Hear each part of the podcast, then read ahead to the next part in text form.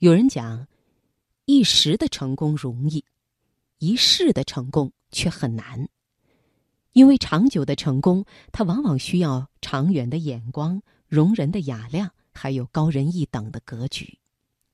接下来的职场分享，我们来听晚晴的文章：狭隘才是阻止你幸福的最大敌人。为繁忙焦虑的职场人点亮心灯，找准前行的方向。财经夜读，职场分享。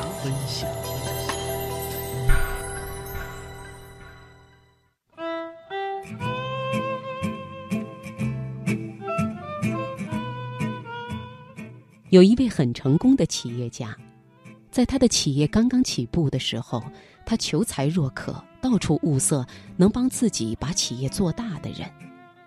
皇天不负有心人，他终于找到了一个很满意的人才。当时他并非实力很强，但还是给对方开出了远高出平均水平的薪水。但是没过多久，另一家公司就开出了比他高出不少的薪水，想挖走他新请的得力干将。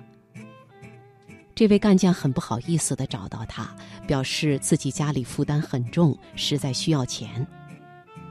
他考虑了一会儿，便说：“他们开给你的条件确实比我好，公司也比我大，我也给不起这样的条件，硬留着你也的确阻碍你的发展。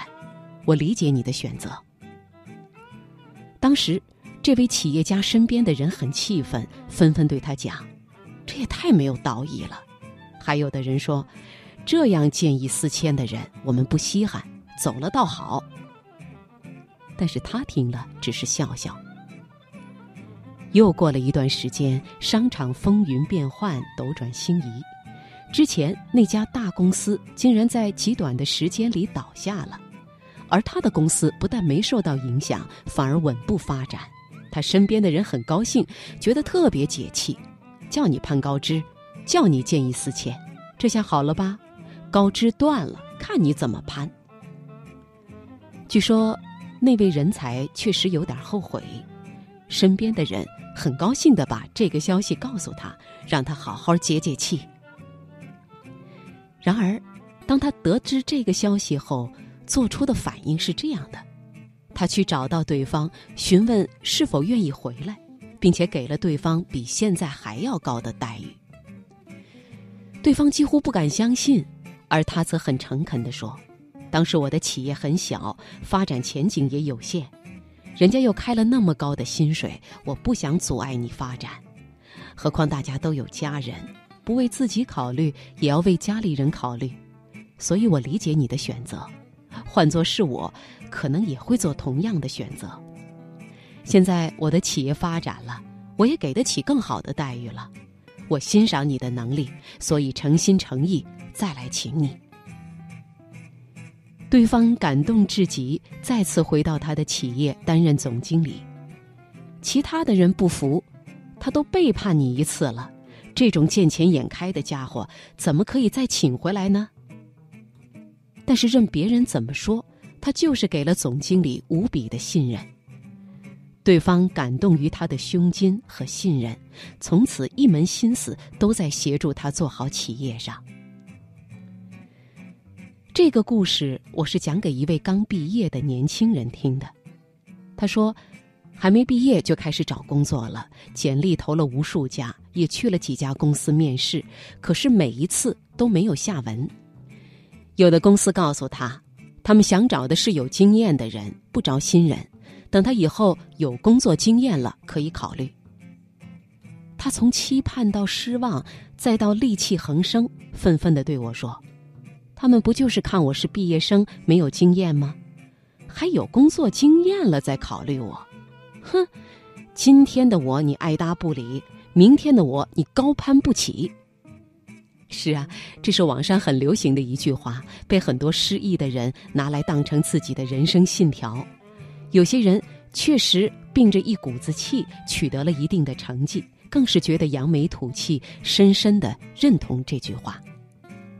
可是，这种话，你可以在失意时鼓励自己，但是千万别当成你的人生信条，因为它不但毫无用处，还会把你的路渐渐的堵死。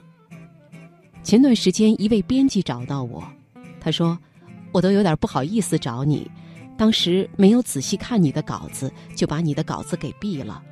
后来看见你的书卖的那么好，我特地买了一本回来看，真的写的挺好的。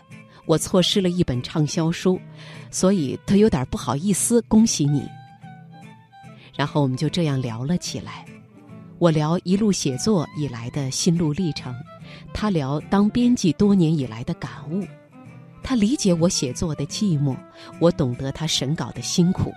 加好友多时，这一刻，两个人才渐渐的成为朋友。后来他时常会在空闲时看我的文章，给出他站在编辑角度的建议，这些意见对我的写作很有帮助。写作好几年了，被拒稿的次数真的是举不胜数，尤其是最初的一两年，几乎是家常便饭。可是我也在这种打击中努力成长，内心慢慢变得淡定，不再因为一次否定而一蹶不振，也不再因为一次肯定就忘乎所以。我不觉得曾经拒绝我的人有什么不对，比如我这位编辑朋友。现在写文章的人那么多，作为编辑，恐怕每天都会收到无数投稿，哪有时间一一仔细审读？率先看的自然是有名气的、有销量保证的、交情好的。当时的我虽然已经出了几本书，可是销路都很普通。至于更早时间的剧稿，我现在觉得，不拒我才是不负责任。那时候有些文章稚嫩青涩，远远达不到出版标准。曾经否定我的人，后来再来找我，我不觉得这是什么扬眉吐气的机会，反而觉得这是一种鼓励和肯定，说明人家看到了我的进步，并且给我的进步予以肯定。还有比这更令人高兴的事吗？说实话，成功其实并不难，只要你努力。只要你有能力，你就一定会取得相应的成绩。可是，长久的成功却真的很难，它需要涉及的方面就不仅仅是能力了。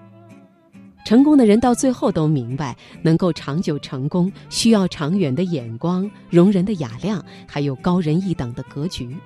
如果始终想着去报复谁、羞辱谁、证明给谁看，那么即使成功了，也一定不会长久。